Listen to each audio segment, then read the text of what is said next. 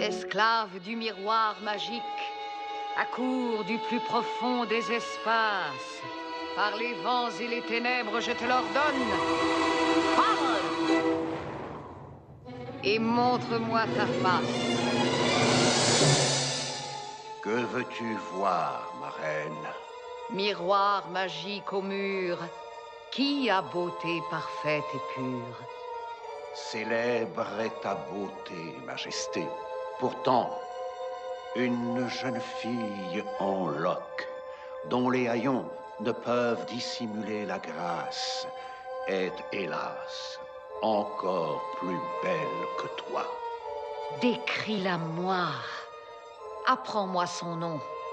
Lèvres rouges comme la rose, cheveux noirs comme l'ébène, teint blanc comme la neige. Blanche-Neige. Lorsque j'entends le mot jalousie, cette scène emblématique du dessin animé Blanche-Neige me vient immédiatement à l'esprit. La reine, symbole de beauté et de pouvoir, est confrontée à une vérité inattendue par son miroir. Elle n'est plus la plus belle, c'est Blanche-Neige. Cette transition de statut illustre parfaitement les multiples facettes de la jalousie.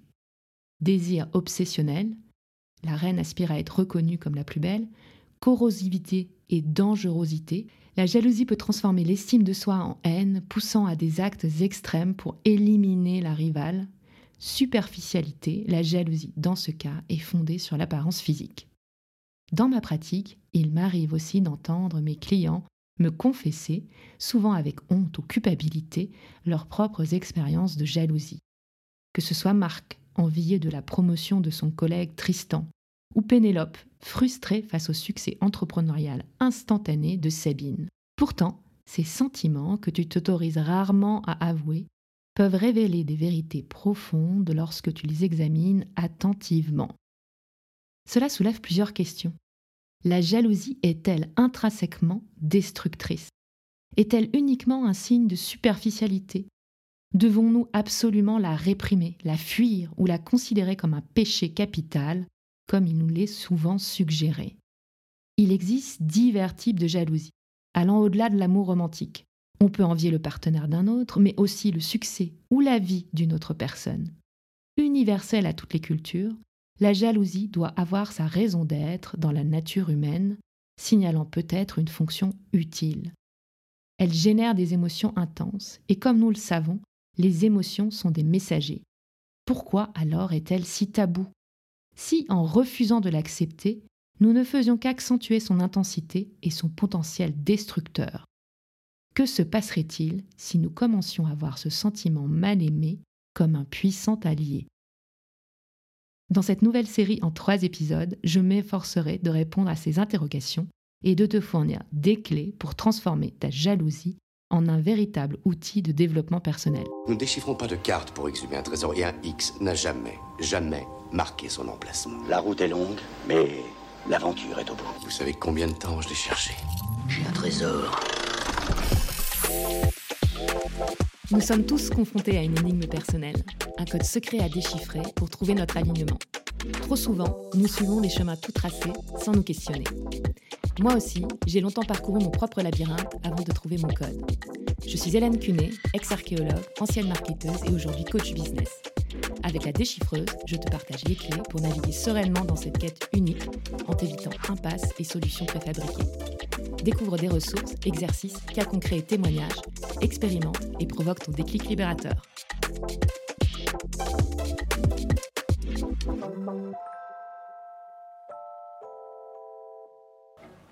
Tu l'as prise par le bras et tu l'as entraînée dans la salle. Alors j'ai une pensée folle et stupide, j'en conviens. J'ai cru que vous alliez sortir du théâtre et disparaître dans la nuit. Dans la nuit, oh. Vous êtes assis à l'orchestre. Tu n'entendais qu'elle, tu ne voyais qu'elle. Elle parlait, elle parlait. Toi, tu riais en l'écoutant. Je n'existais plus pour toi. Oh, tu étais vraiment seul au monde avec Madame Duranty. Moi, je me disais, il rit, il est heureux. Et si brusquement je me mêlais à leur conversation, sa gaieté tomberait aussitôt. Tu ne m'as même pas entendu quand je me suis assise derrière vous. Cet extrait du film La Minute de Vérité nous montre tous les tourments dans lesquels nous entraîne la jalousie. Elle est destructrice, anxiogène et enfermante. Elle peut rapidement nous plonger dans une forme de paranoïa si l'on n'y prend pas garde. Beaucoup pensent à tort qu'elle est une émotion, alors qu'en fait elle s'avère plutôt être un sentiment. Pour rappel, une émotion est soudaine, intense, elle affecte la physiologie, accélération cardiaque, modification du souffle, variation de la température corporelle, mais elle est de courte durée. Alors qu'un sentiment, s'il est moins intense, est beaucoup plus durable. Il va se jouer au niveau du mental. En effet, la jalousie englobe plutôt un ensemble d'émotions telles que la peur, la tristesse ou la colère. Elle peut naître d'un flash, mais c'est surtout sa récurrence et son invasion insidieuse qui en fait un problème. Pour reconnaître les différentes formes de jalousie, tu dois d'abord observer leurs origines et les émotions qu'elles provoquent. Commençons par la peur. C'est le principe actif de ce que l'on nomme la jalousie verticale. Elle se manifeste quand tu crains de perdre quelque chose au profit de quelqu'un. Par exemple, perdre l'amour de ton conjoint et voir cette personne se détourner pour une tierce personne. Le plus souvent, il s'agit de l'exclusivité amoureuse. C'est celle qui pointe le bout de son nez quand tu as peur que ton partenaire soit infidèle. Mais elle apparaît également dans d'autres types de relations. Un ami qui nous délaisse pour un autre ami, ou lorsque nous sommes enfants et que nous avons peur d'être remplacés par notre frère ou notre sœur dans le cœur de nos parents. Comme tu peux le constater, la jalousie verticale inclut obligatoirement un tiers. On ne supporte pas l'idée d'être dépossédé. Remarquons que, même pour certains, une perte nette, c'est-à-dire faire en sorte que l'autre ne puisse pas profiter de ce que nous avons perdu, déclenche généralement pas de jalousie, mais plutôt euh, de la tristesse. C'est pourquoi certaines personnes pourraient s'imaginer préférer voir leur partenaire mort plutôt que de le voir avec un rival. C'est papa, je le prends. C'est ton rival, hein Son père, c'est l'amour de sa vie. Ah, je sais. Remarque, je dis ça. C'est la première fois que je vois Mathilde comme ça. hein. Elle est très amoureuse. Moi aussi, je suis très amoureux. Ça me change. Elle papillonne tellement d'habitude. Oh là là, un garçon par-ci, un garçon par-là. Franchement, ça me fait du bien qu'elle se soit stabilisée. Elle se lâche tellement vite d'habitude. Ah bon?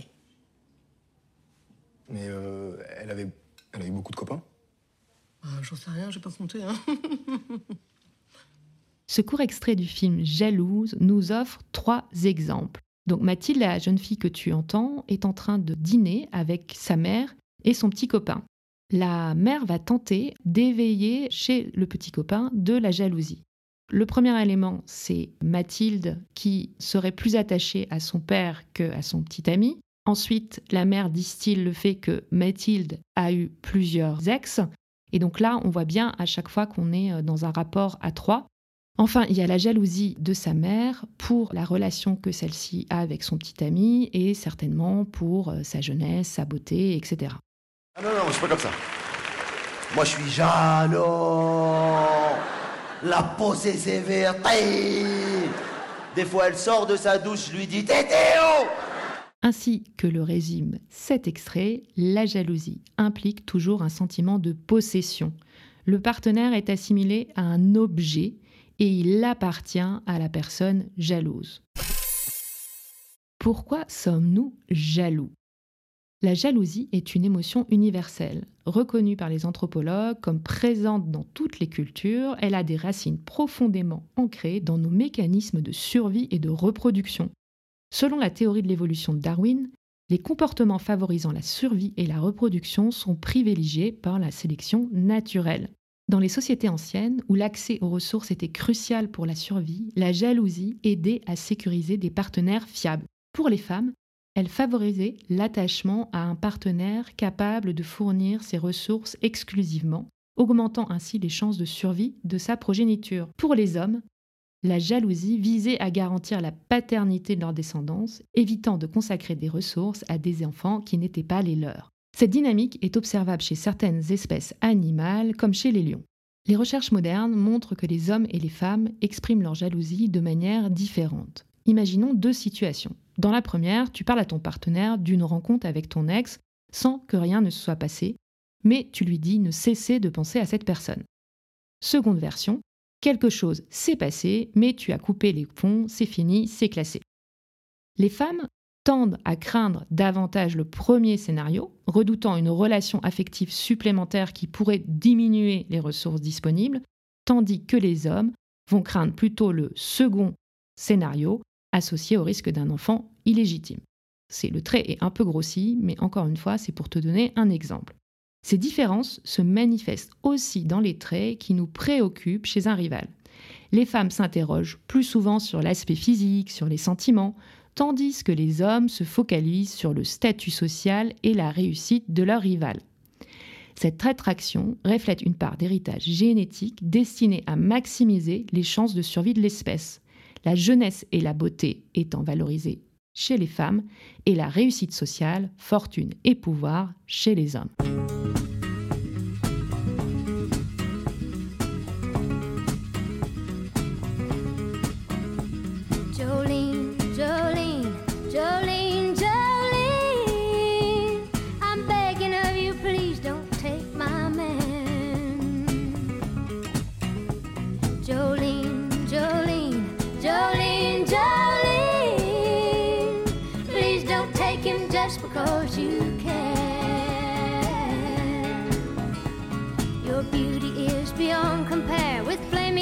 Of auburn hair, with ivory skin and eyes of emerald green.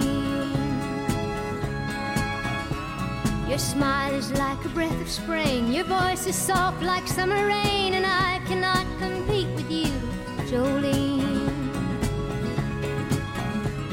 He talks about you in his sleep, and there's nothing I can do to keep from crying when he calls your name, Jolene. I can easily understand how you could easily take my man, but you don't know what he means to me, Jolene. Jolene, Jolene, Jolene, Jolene. I'm begging of you, please don't take my man. Jolene. Nous voilà tout à coup sur le champ de l'amour. Quand j'ai pensé à cet épisode, je ne pensais pas du tout à ce type de jalousie. Comme tu le sais, je ne suis pas coach love. Je pensais plutôt à d'autres exemples comme ceci. Es-tu déjà rentré enfant de l'école avec le cœur gros, car tu avais pris la parole lors d'un de tes cours et certains enfants s'étaient moqués de toi? Et à ce moment-là, n'as-tu pas entendu tes parents te répondre C'est parce qu'ils sont jaloux ou bien ne t'es-tu jamais surprise à dire à ta meilleure amie qui s'apprêtait à partir en vacances dans un lieu qui te semble magique Je suis trop jalouse. À ce moment-là, sache que ce soit tes parents qui te rassurent ou bien toi qui parles à ton ami, vous commettez un abus de langage. Vous avez confondu envie et jalousie. L'envie et la jalousie sont des expériences distinctes qui peuvent partiellement se recouper. Pas d'inquiétude, j'en ai fait les frais en nommant mon épisode Jalousie et sache que la plupart des gens les confondent. L'envie apparaît dans le contexte de deux personnes alors que la jalousie, comme on l'a vu précédemment, en implique une troisième. La jalousie est une réaction à la menace de perdre quelqu'un. Pour ce qui est de l'envie, et si on reprend l'exemple d'une relation amoureuse, elle apparaît quand je me compare à la personne qui attire mon partenaire. Lorsque j'éprouve de l'envie, je pense immédiatement à quelque chose qui me manque ou que j'aimerais avoir. La fonction comparative de l'envie en fait un phénomène à deux personnes, diadique, alors que la jalousie implique une troisième personne. L'envie, contrairement à la jalousie, a un fonctionnement horizontal. Elle inclut uniquement deux personnes. Toi et quelqu'un d'autre, ça peut être un frère, une sœur, un ami, une collègue, peu importe. En résumé, elle est associée à un manque. L'envieux cherche à obtenir quelque chose. C'est fou, hein, comme c'est compliqué maintenant. euh. En plus, je vais être là, euh, à attendre, comme une idiote, euh, rivée à mon téléphone. Moi, je l'imagine très bien. Hein. Il va pas répondre tout de suite, hein. Il doit jouer au mec disponible, mais pas trop quand même. Bah, il m'a répondu. Eh ben, c'est ok, il vient manger demain soir. Bon, bah tu vois, tu t'inquiètes pour rien. Bah, c'est facile pour vous, hein. Vous êtes amoureux. Mais moi. Alors, ça, c'était la suite de l'extrait jalouse. Et là, tu vois bien que la mère éprouve de l'envie pour sa fille. Elle va regretter sa jeunesse et elle envie la relation qu'elle a. Là, dans ce cas-là, on ne peut pas parler de jalousie. Elle essaie de provoquer de la jalousie chez le compagnon de sa fille. Par contre, elle éprouve de l'envie. Alors pourquoi confond-on jalousie et envie? Pourquoi ne dit-on pas je suis envieux La Rochefoucauld écrit La jalousie est en quelque manière plus juste et raisonnable puisqu'elle ne tend qu'à conserver un bien qui nous appartient ou que nous croyons nous appartenir, au lieu que l'envie est une fureur qui ne peut souffrir le bien des autres. Et euh, deuxième extrait qui vient cette fois-ci d'un poème de Ronsard. L'envie est le plus méchant et le plus vilain vice de tous. C'est une douleur et tristesse procédant d'une abjecte et vilaine pusillanimité de l'âme qui se tourmente, ronge et lime soi-même de toute bonne fortune et prospérité qui arrive à son pareil. Passion qui rend l'envieux extrêmement tourmenté, car, se défiant de ses forces et ses facultés, il entre en désespérance de pouvoir égaler, passer ou atteindre bon succès et heureuse prospérité de son compagnon, et s'oppose tant qu'il peut à son avancement. Ces deux textes nous donnent des pistes qui peuvent certainement expliquer pourquoi nous peinons à utiliser ce mot.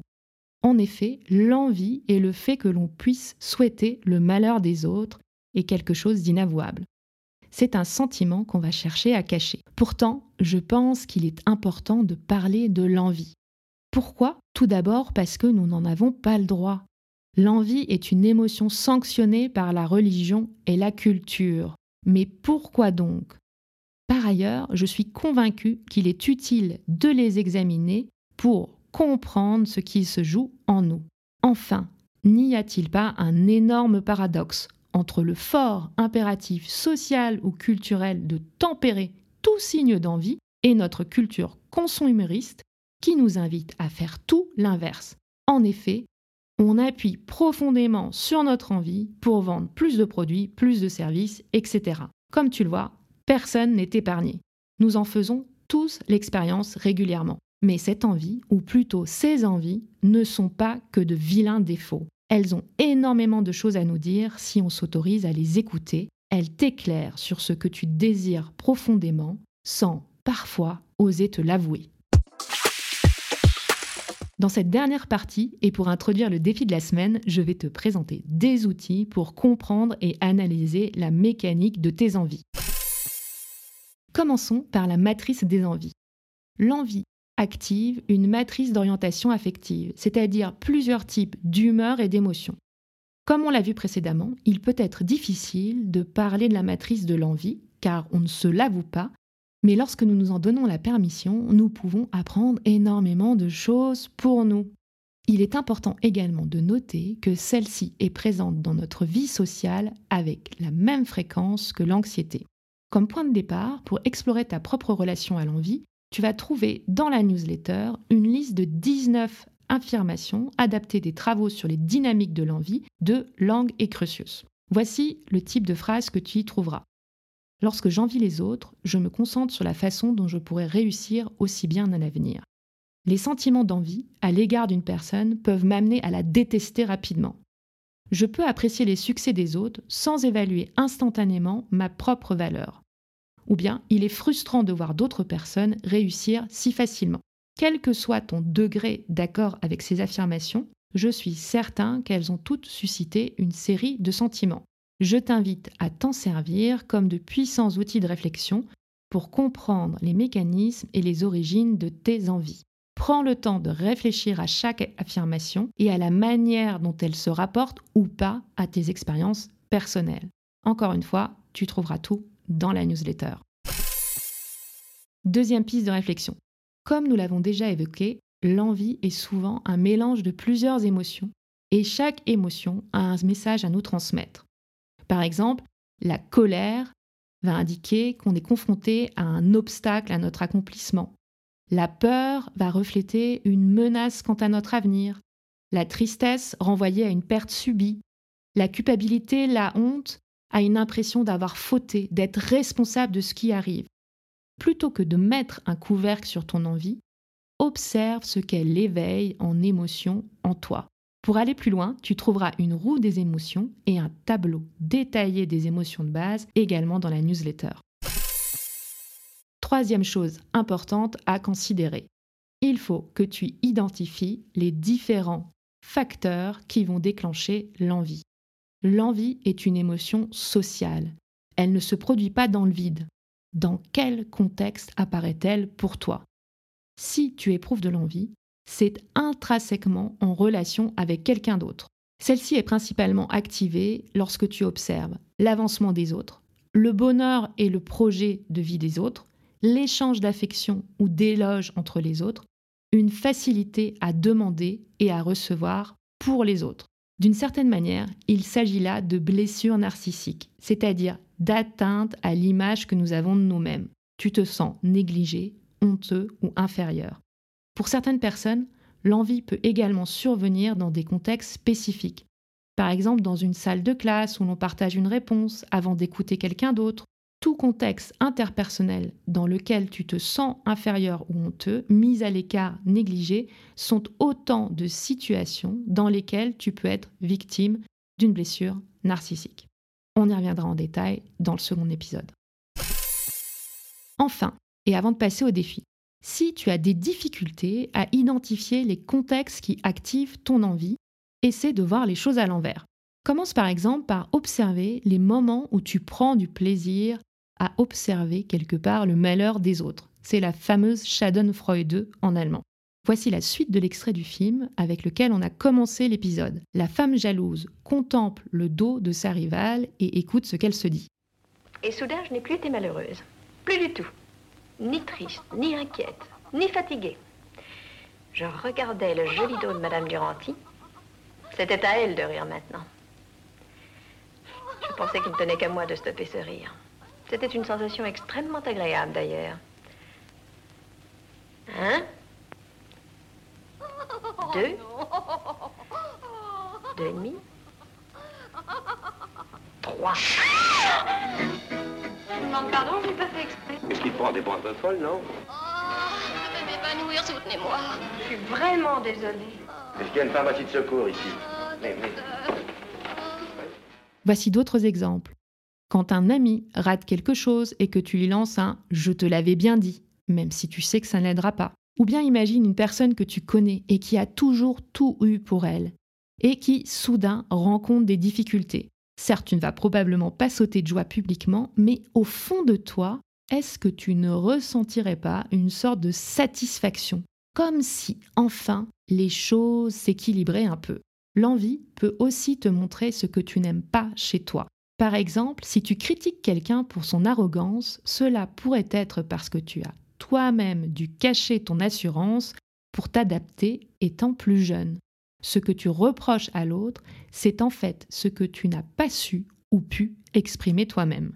Pour identifier l'envie, tu peux aussi regarder comment tu réagis face à la compétition. Imaginons que tu sois à une soirée et que tu remarques que quelqu'un d'autre attire beaucoup plus l'attention que toi. Même si tu n'aimes pas l'admettre, sentir que tu es en compétition avec cette personne pour attirer l'attention peut être un signe d'envie.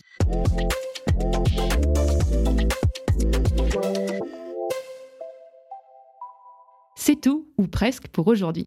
La semaine prochaine, nous parlerons des raisons qui font que nous avons du mal à écouter notre envie et de ce qu'elle dit de nous. Enfin, dans le dernier épisode, je te donnerai un guide pour en faire une puissante alliée.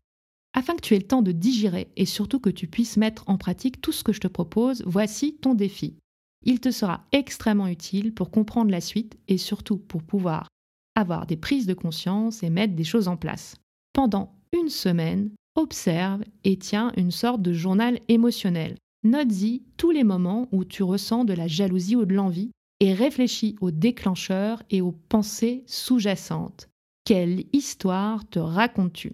Tu trouveras dans la newsletter un récap de la différence entre jalousie et envie, la fameuse matrice des affirmations, la roue des émotions, les principaux déclencheurs ainsi qu'une feuille de journaling. En reconnaissant les situations qui déclenchent ton sentiment d'envie et en analysant les raisons profondes de ces émotions, tu développeras une conscience de toi accrue. un allié précieux pour révéler des aspects de ta vie que tu souhaites améliorer ou des insécurités à adresser. N'hésite pas à me partager des exemples et des questions, je pourrai ainsi enrichir les prochains épisodes et répondre directement à ce qui te préoccupe. Enfin, je le répète, mais c'est essentiel, pour que ce podcast puisse continuer et surtout être découvert par un maximum de personnes, prends le temps de laisser un commentaire. J'ai vraiment vu la différence. Le jour où vous avez laissé 4 commentaires sur le podcast, on a gagné 50 places dans le classement Apple et les écoutes ont explosé. Ça compte beaucoup et c'est la meilleure manière de me dire merci. I wanna be a billionaire so fucking bad. Buy all of the things I never had. I wanna be on the cover of Forbes magazine, smiling next to Oprah and the Queen.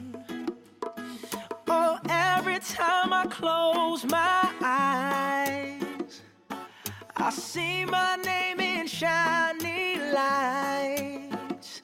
Yeah, a different city every night. Oh, I, I swear the world better prepare for when I'm a billionaire. Yeah, I would have a show like Oprah. I would be the host of Everyday Christmas. Give Travi a wish list. I'd probably pull a Angelina and Brad Pitt and adopt a bunch of babies that ain't never had shit. Give away a few Mercedes, like, here, lady, have this. And last but not least, grant somebody their last wish. It's been a couple months that I've been single, so you can call me Travi Claus, minus the ho ho. Get it? I probably visit with Katrina hit. And damn sure do a lot more than FEMA did. Yeah, can't forget about me, stupid. Everywhere I go, I'ma have my own theme music. Oh, every time I close my eyes, What you see, what you see, bro?